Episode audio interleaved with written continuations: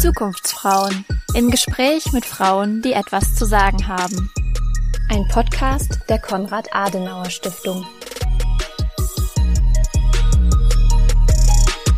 Hallo und herzlich willkommen bei den Zukunftsfrauen. Hier kommen Frauen zu Wort, die euch einiges aus ihrem Leben zu erzählen haben und dabei ihre persönlichen Tipps und Tricks verraten. Wusstet ihr, dass am 7. März Equal Pay Day ist? Der soll auf den Gender Pay Gap aufmerksam machen, also Gehaltsunterschiede zwischen Männern und Frauen thematisieren. Diesbezüglich wird oft über den bereinigten und unbereinigten Gender Pay Gap diskutiert. Wisst ihr, was da die Unterschiede sind oder versteht ihr nur Bahnhof? Falls ihr jetzt bei Ich verstehe nur Bahnhof genickt habt, keine Sorge, das ist gar nicht so schwer. Und damit ihr gleich fit seid für die nächste Gender Pay Gap Diskussion, erklärt uns Lea Linhoff, die als studentische Hilfskraft für das Frauenkolleg der Adenauer Stiftung arbeitet und in Münster Politik und Recht studiert, kurz und knapp die Basics zu unbereinigtem und bereinigtem Gender Pay Gap. Hey Lea, sag mal, warum liegt der Equal Pay Day eigentlich nicht jedes Mal am selben Datum? Und was hat das mit dem Gender Pay Gap zu tun? Der Equal Pay Day liegt jeweils an dem Tag, bis zu dem Frauen durchschnittlich umsonst arbeiten im Vergleich zu Männern. Das Datum bezieht sich also auf den Gender Pay Gap, über den an diesem Tag aufgeklärt und diskutiert wird. Der bezeichnet die Lohnlücke zwischen Frauen und Männern. Das heißt, es wird geschaut, wie viel verdienen Männer in Deutschland durchschnittlich brutto, wie viel Frauen. Und dann kann man schauen, wie viel Prozent Männer brutto mehr verdienen bzw. Frauen weniger.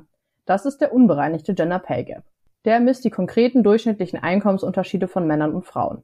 Laut Statistischem Bundesamt verdienten 2020, die aktuellen Zahlen für 2021 werden jetzt vermutlich Anfang März ungefähr veröffentlicht, Frauen in Deutschland 18 Prozent weniger als Männer.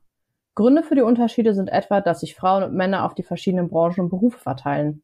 Dabei arbeiten Frauen oft in personenbezogenen und sozialen Berufen, die oft schlechter bezahlt werden. Das nennt man horizontale Segregation des Arbeitsmarktes. Dann gibt's noch die Vertikale. Das meint, in ihren Berufen arbeiten Frauen und Männer in unterschiedlichen Positionen. So ist etwa der Anteil von Frauen in Leitungspositionen oft geringer als der von Männern.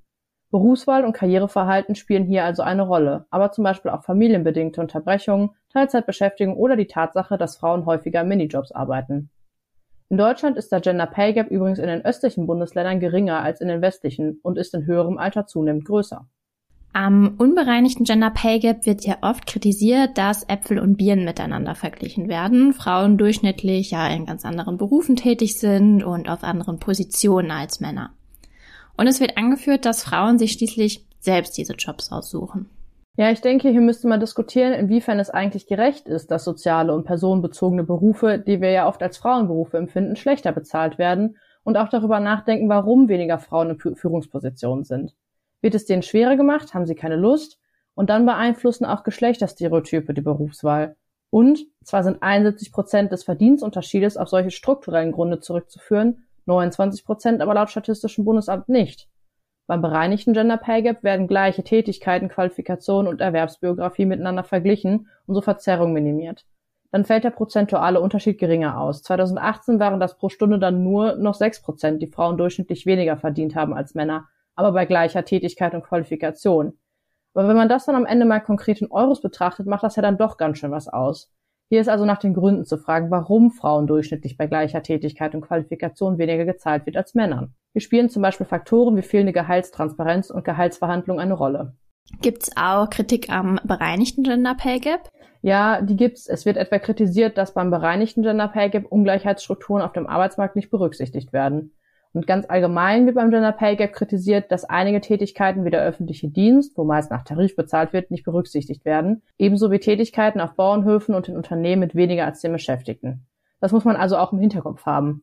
Ansonsten gilt, ob der bereinigte oder unbereinigte Gender Pay Gap für die konkrete Diskussion gerade relevant ist, hängt auch davon ab, ob etwa über strukturelle Ursachen wie unterschiedliche Berufswahl, geringere Entlohnungen typischerweise von Frauen gewählten Berufen oder Teilzeittätigkeiten aufgrund von nicht entlohnter Care-Arbeit diskutiert wird oder darüber, wieso selbst bei gleicher Tätigkeit und Qualifikation Frauen durchschnittlich weniger verdienen als Männer. Danke, Lea, für den Überblick. Ich habe mir heute eine Expertin zum Thema Verhandeln in den Podcast geholt. Damit können wir zumindest den Punkt Gehaltsverhandlungen direkt angehen. Barbara Materne ist Informationswissenschaftlerin, Kommunikationsprofi und Diversity-Trainerin. Seit 2005 berät sie Fach- und Führungskräfte im Hinblick darauf, wie sie insbesondere schwierige berufliche Situationen nicht nur unerschütterlich souverän, sondern auch menschlich fair im Griff haben. Seit 2003 hat sie regelmäßig Lehraufträge im Bereich Business Skills an der Hochschule Düsseldorf und der Universität Siegen, unter anderem zu den Themen Präsentation, Konfliktmanagement und Verhandlungsstrategien. In ihren Trainings vermittelt sie ebenso kompaktes wie konkretes Know-how und erarbeitet gemeinsam mit den Teilnehmenden wirksame Lösungen. Auch bei unserem Frauenkolleg könnt ihr sie als Referentin erleben. Herzlich willkommen, Barbara. Ich freue mich, dass du nicht nur Referentin bei unseren Seminaren des Frauenkollegs bist, sondern uns heute auch hier im Podcast einen kleinen Einblick in deine Arbeit gewährst. Ah, liebe Julia, die Freude ist natürlich ganz auf meiner Seite. Ganz herzlichen Dank für die Einladung. Sag mal, verhandeln Frauen eigentlich im Durchschnitt anders als Männer oder seltener oder häufiger? Ja, also das ist natürlich eine traumschöne Steilvorlage, die du mir da gerade lieferst, denn da können wir direkt mal mit schockierenden Zahlen starten. Es gibt eine Studie der Universität Lüneburg und die sagt, dass Studentinnen im Schnitt 20 Prozent weniger Gehalt verlangen als ihre männlichen Kommilitonen, und zwar, wenn sie sich um ihre erste Stelle bewerben. Und es gibt nicht nur diese Studie, sondern es gibt noch eine Studie vom äh, Bonner Forschungsinstitut zur Zukunft der Arbeit. Und die sagt, äh, Studenten rechnen durchschnittlich mit über 5.500 Euro weniger Jahreseinstiegsgehalt als ihre Kommilitonen. Also das heißt, die verzichten total freiwillig auf einen super Urlaub. Und äh, das ist natürlich, das ist echt eine Hausnummer. Ja, und ein, ein Grund dafür, der eben auch ähm, genannt wird, ist, dass schon beim ersten Job Männer bereit sind, ums Gehalt zu pokern.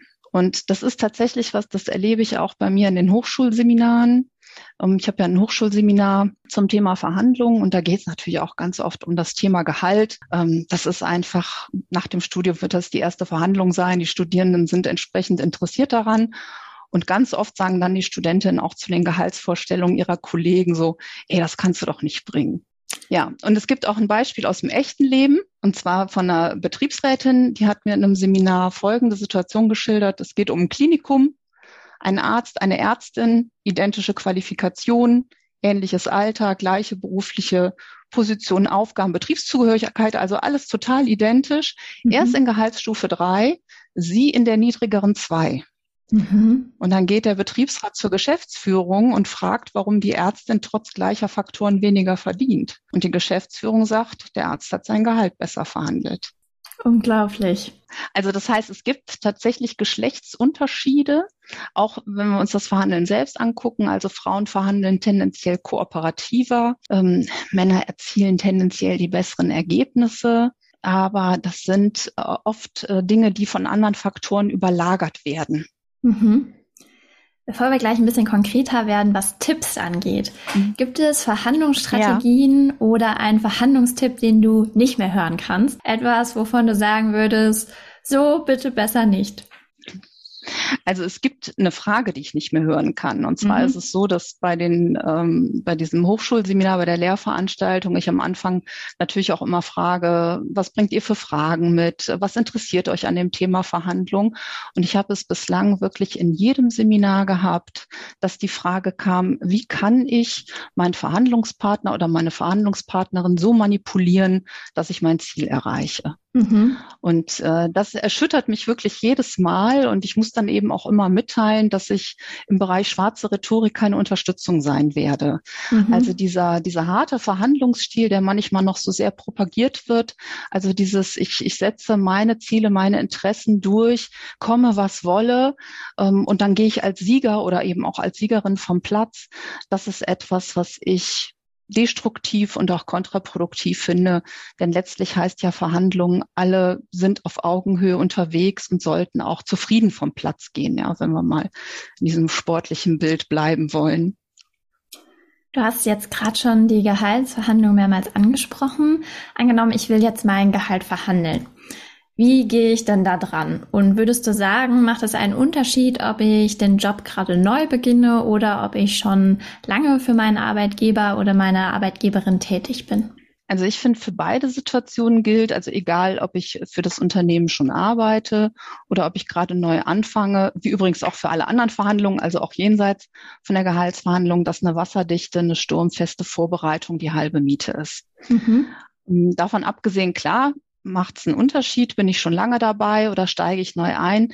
Wenn ich schon lange für das Unternehmen tätig bin, fängt auch die Vorbereitung schon ganz, ganz lange vor dem eigentlichen Gesprächstermin an, indem ich mir nämlich alles, und zwar wirklich alles notiere, was ich leiste. Also Projekt erfolgreich abgewickelt, ähm, Kunden neu gewonnen, Kunden gehalten, äh, Zusatzaufgabe gerockt, Vertretung übernommen. Das alles sollte ich abrufen können. Und das geht eben am besten, wenn ich es aufgeschrieben habe. Ein schöner Nebeneffekt ist natürlich immer von einem wichtigen Termin kann ich mit so einer Liste mein Selbstbewusstsein auch noch mal ganz gezielt aufbürsten. Was brauche ich sonst noch für die Vorbereitung? Ja, also in, inzwischen wird auch empfohlen, selbstverständlich am äh, Wording zu arbeiten, wie man so schön sagt, also nicht mehr von einer Gehaltserhöhung zu sprechen, sondern von mhm. einer Gehaltsanpassung. Ist ja auch nachvollziehbar. Ich möchte schließlich eine Anpassung für Mehraufgaben, die ich entweder schon übernehme oder in, in Zukunft übernehmen werde. Und ähm, ja, wenn ich neu beginne, kann ich natürlich nicht auf das zurückgreifen, was ich für das Unternehmen schon geleistet habe. Aber meinen zukünftigen Mehrwert kann ich deutlich machen. Auch den sollte ich abrufen können. Und ich sollte natürlich recherchiert haben, welches Gehaltsniveau ist in der entsprechenden Branche, in der Berufsgruppe oder auch in der Unternehmensgröße eben marktüblich. Also meine Zahlen sollte ich kennen. Wenn ich zum Beispiel eine bestimmte Summe X verdienen will, soll ich die dann auch vorschlagen oder lieber höher ansetzen? Ich höre oft, ja, wenn ich das dann, dann sowas vorschlage, ist es vielleicht so unverschämt nachher, bekomme ich dann gar nichts von dem, was ich haben wollte. Ja, finde ich jetzt total witzig. Das ist unverschämt, dann bekomme ich gar nichts. Da denke ich ja direkt wieder an meine Studentinnen, die sagen, ey, das kannst du doch nicht bringen. Mhm. Vielleicht gucken wir mal anders auf die Situation. Auch das ein Beispiel ähm, aus dem echten Leben. Die Teilnehmerin eines äh, Seminars hat mir folgende Situation geschildert. Sie selbst arbeitet in einer großen Steuerkanzlei und da bewirbt sich eine Frau Mitte 30, die ist voll ausgebildet, die Zeugnisse, der Lebenslauf, das macht alles einen guten Eindruck. Und im Vorstellungsgespräch wird sie dann auch natürlich nach ihrer Gehaltsvorstellung gefragt und lockt dann ein bei einem Betrag. Und die Teilnehmerin sagte mir, mein erster Gedanke war, was stimmt mit der nicht, dass die für so wenig Geld arbeiten will? Mhm. Also das ist ja etwas, was eine zu niedrige Gehaltsforderung auch auslösen kann beim Gegenüber. Und das heißt, ich finde es ähm, absolut in Ordnung, den eigenen Wert durchaus hoch anzusetzen. Ja, und diese Recherche, die ich eben vorher mache, die schützt mich ja auch davor, nicht irgendein Mondgehalt äh, zu nennen, wo alle denken, okay, also äh, so bitte nicht. Ja, das können wir hier tatsächlich nicht zahlen. Um, deswegen mh, hm, ich finde, ich, es gibt einfach ganz viele Möglichkeiten herauszufinden vor dem Gespräch, was ist realistisch und damit eben nicht unverschämt. Und ich finde, es braucht ja eine gewisse Verhandlungsmasse, es braucht einen gewissen Spielraum. Insofern finde ich immer etwas höher einsteigen ist absolut in Ordnung. Was mache ich, wenn mein Gegenüber hart bleibt oder vielleicht sogar unfreundlich wird in der Verhandlung? Also in beiden Fällen gilt auf keinen Fall das Spiel des Gegenübers mitspielen. Ja, man nennt dann immer von so einer Affekt oder spricht von einer Affektansteckung. Die gilt es natürlich zu vermeiden. Also sprich Drohungen, äh, nicht mit Gegendrohungen oder Angriffe mit Verteidigung oder Gegenangriffen. Äh, stattdessen kann ich ja auch immer ein neues Spiel beginnen. Das mhm. hilft mir dann, das Angefangene zu beenden. Und ich habe da ganz viele Möglichkeiten. Ähm, ich kann äh, zum Beispiel fragen, wie das Gegenüber ähm, wieder eine Möglichkeit sieht, über dieses Thema zu sprechen. Ja, also gerade jetzt beim Thema Gehaltsverhandlungen, da wird gesagt, nee, ist gerade nicht drin, kein Budget oder ähnliches. Dann kann ich sagen, okay, dann können wir nochmal drüber sprechen, kann man das bestätigen lassen.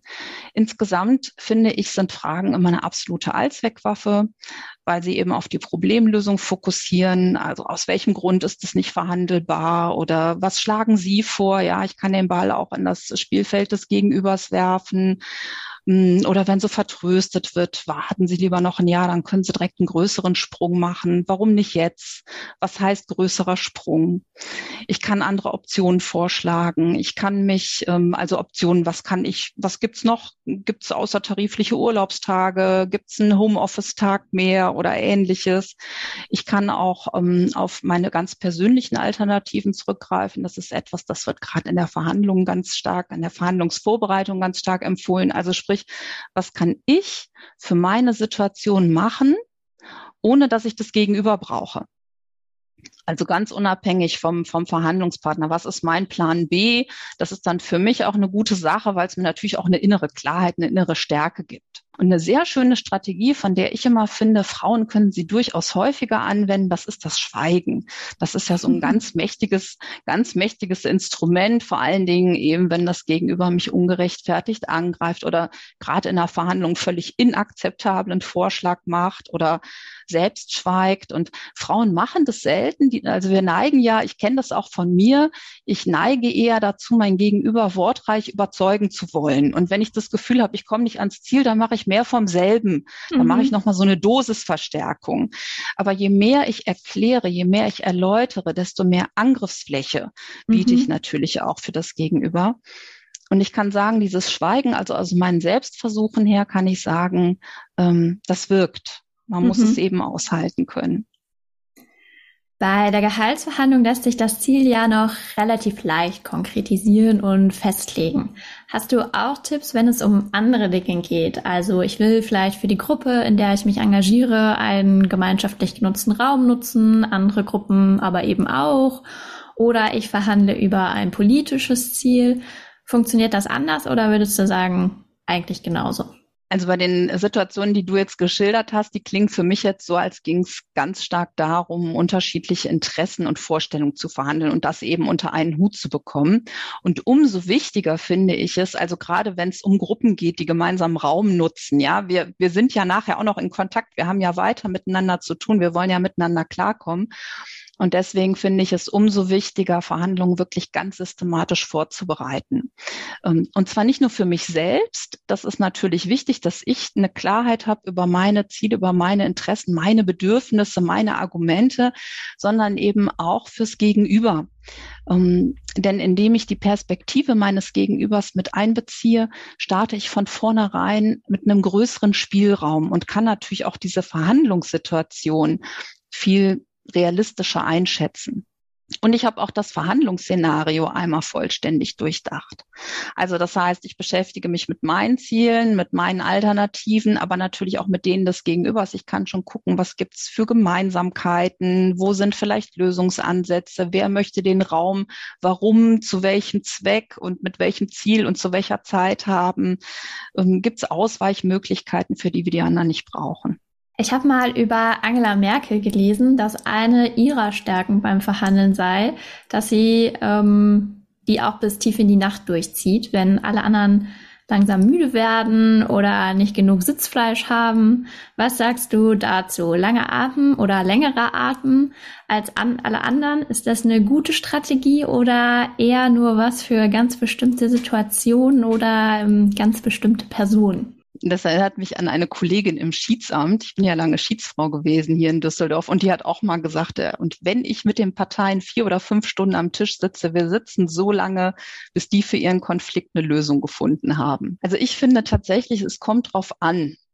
Am Ende einer Verhandlung soll ja im Idealfall eine Übereinkunft gefunden sein, die alle gut mittragen können, in der sich alle mit ihren Interessen wiederfinden und nicht eine Übereinkunft, die aufgrund eines massiven Schlafdefizits einer Seite zustande gekommen ist. Und manchmal ist es ja auch so, dass gerade wenn so eine Situation völlig festgefahren ist und wir das Gefühl haben, wir kommen jetzt an der Stelle keinen Schritt mehr weiter, dass da eine Auszeit sinnvoll ist, weil das auch mal neue Ideen ähm, oder kreative Lösungen zutage fördern kann. Auf der anderen Seite, gerade wenn es um so einen ganz komplexen Verhandlungsgegenstand geht, und das setze ich jetzt mal bei den Verhandlungen von Angela Merkel voraus, dann äh, und ich auf beiden Seiten auch so einen grundsätzlichen Einigungswillen erkenne, dann braucht es eben auch einen langen Atem bei allen Beteiligten und manchmal eben auch dieses zähe Ringen um eine Lösung. Und ich glaube, dann ist es auch tatsächlich besser, am Verhandlungstisch sitzen zu bleiben und zu sagen, wir ziehen das jetzt hier durch.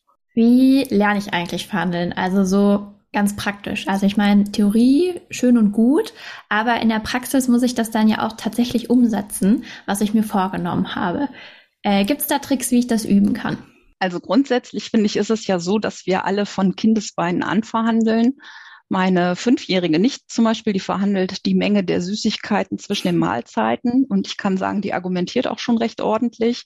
Später geht's dann um Höhe des Taschengeldes oder Ausgehzeiten. Also wir haben alle schon, was ich damit sagen will, ist, wir haben alle schon ein implizites Verhandlungs-Know-how und haben unsere Techniken ja auch über die Jahre angepasst und verfeinert um neue Verhaltensweisen einzusetzen und zu testen, bin ich ein Fan, ganz großer Fan von drei Möglichkeiten. Möglichkeit Nummer eins ist, wie ich finde, immer das gesellschaftliche Engagement, spitzenmäßiges Trainingsfeld für alle Skills, ganz egal, ob jetzt Verein, Verband, karitative Einrichtung, weil ich hier laufend die Möglichkeit habe zu verhandeln, aber auch zu präsentieren oder zu moderieren. Ich habe zum Beispiel, also ich bin neun Jahre Schiedsfrau gewesen und ich hatte immer wieder die Situation, dass ich Teilnehmende in Schlichtungsgesprächen unterbrechen musste, damit die entweder zur Sache oder zur Sachebene zurückfinden. Und ich mache das bis heute nicht gerne, dass ich andere Menschen unterbreche, aber wenn es sein muss, dann kann ich das eben jetzt. Ähm, zweite Möglichkeit ist immer das persönliche Umfeld. Finde ich eignet sich auch erstklassig. Ich erinnere mich an eine Teilnehmerin eines Lehrgangs. Da, dieser Lehrgang hatte jeden Tag ein anderes Thema, also Kommunikation, Konfliktmanagement, Gesprächsführung. Und sie hat dann immer die Fähigkeiten, die sie tagsüber erworben hat, abends mit sehr großem Erfolg bei ihrem Lebensgefährten als Bearingspartner eingesetzt. Ja, und drittens finde ich immer alles mitnehmen an Seminaren, an Workshops, was geht. Ähm, Gerade an den Hochschulen gibt es ja ganz oft die Sommer-, die Winterakademien. Auch viele Gleichstellungsstellen, mit denen ich oft zu tun habe, bieten wirklich ganz, ganz tolle Fortbildungen und Fortbildungsreihen an. Und dann aber, wenn ich an so einem Seminar teilnehme, sich dann aber auch wirklich unerschrocken und mit Mut und Enthusiasmus auf die Rollenspiele oder netter gesagt die Praxisszenarien einlassen. Die sind nämlich absolut absolut unschlagbar, wenn es darum geht, neue Herangehensweisen auszuprobieren. Na klar, und wer sagt, ich brauche in der Hinsicht nochmal eine absolute Druckbetankung und dafür nehme ich auch Geld in die Hand, äh, da es natürlich auch ganz tolle Verhandlungscoaches, die dann eine eins zu eins Unterstützung leisten. Du hast jetzt gerade schon die Seminare angesprochen. Also üben kann man ja auch in unseren Seminaren im Frauenkolleg. Da habe ich ja auch schon ein paar begleiten dürfen, bei denen du Referentin warst. Für alle, die dich noch nicht als Referentin erlebt haben, wie würdest du beschreiben, wie läuft so ein Seminar bei dir ab? Was für Frauen trifft man da? Also ich finde, fangen wir mal mit den Frauen an. Ich finde, die ähm, Seminare des Frauenkollegs sind aus ganz vielen Gründen empfehlenswert. Erstmal tatsächlich, weil da immer sehr, sehr spannende Frauen sind, auch immer eine große Bandbreite. Also ein ganz, ganz toller Querschnitt und gerade durch die Mischung der Teilnehmerinnen, die ja alle in irgendeiner Form engagiert sind, kommen so ganz unterschiedliche Perspektiven und Herangehensweisen zusammen. Und dadurch entstehen immer ganz große Synergieeffekte. Also das heißt, ähm, so wie ich es erlebt habe in den vergangenen Jahren, inspirieren sich die Teilnehmerinnen gegenseitig, profitieren ganz stark vom kollegialen Austausch und vom Feedback. Also mal eine ganz offene, konstruktive, faire Atmosphäre, so ein ganz schöner, geschützter Raum für die persönliche Weiterentwicklung. Ähm, ja, und du hast gerade gefragt, wie läuft es bei mir ab?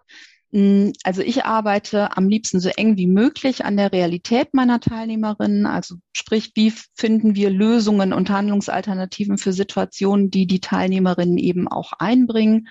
Ähm, das haben wir in den letzten Jahren auch online gemacht. Das war auch schön. Trotzdem kann ich dir ganz offen sagen, ich werfe Konfetti und lasse die Korken knallen, wenn es endlich wieder mit den Präsenzveranstaltungen losgeht. Du kannst ja nicht nur gute Tipps zum Verhandeln geben, sondern ähm, bietest ja auch noch weitere Themen an, die ich jetzt mal als rund um Kommunikation zusammenfassen würde. Wie bist du eigentlich dazu gekommen? War das immer schon dein Berufswunsch und äh, weißt du noch, wie es war, dein allererstes Seminar zu halten? Also schon immer mein Berufswunsch war es nicht. Ich bin ja vom Studium her Historikerin und auch das nicht auf Lehramt, sondern damals noch Magistra Artium hieß es, ja. Ähm, aber ich habe offenbar so eine familiäre Vorbelastung, der ich nicht entkommen konnte. Also meine Großmutter ist Lehrerin, mein Vater ist Lehrer und ich selbst war auch tatsächlich zu Abi-Zeiten schon Übungsleiterin im Leichtathletikclub, aber die oder im Leichtathletikverein, aber die Initialzündung war tatsächlich die Einführung der Bachelor- und Masterstudiengänge. seitdem ist es ja so, dass die Soft Skills eben Bestandteil des Studiums sind. Und ähm, ich war damals Mitarbeiterin am Lehrstuhl für Geschichte.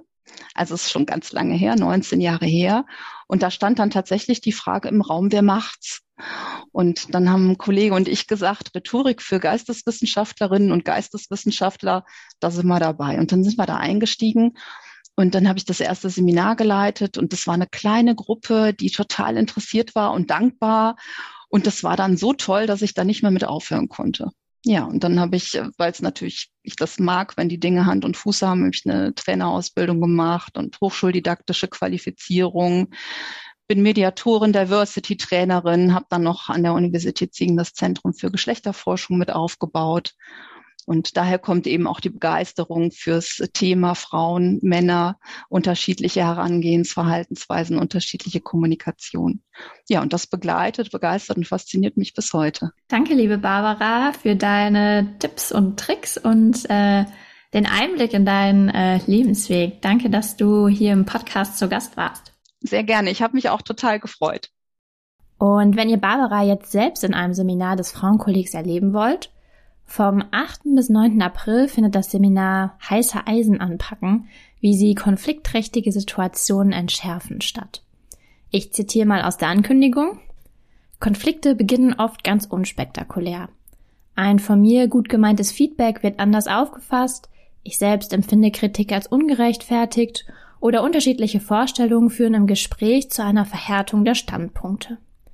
Die gute Nachricht, mit Planung, Strategie und den richtigen kommunikativen Techniken lässt sich auch schwierigen Situationen von Anfang an eine konstruktive Richtung geben und im Optimalfall eine gemeinsame Lösung erreichen. Weitere Infos gibt's wie immer auf der Seite des Frauenkollegs unter www.kas.de slash Frauenkolleg. Das war's von mir für heute. Folgt uns auf Instagram und hört wieder rein, wenn es heißt Zukunftsfrauen im Gespräch mit Frauen, die etwas zu sagen haben.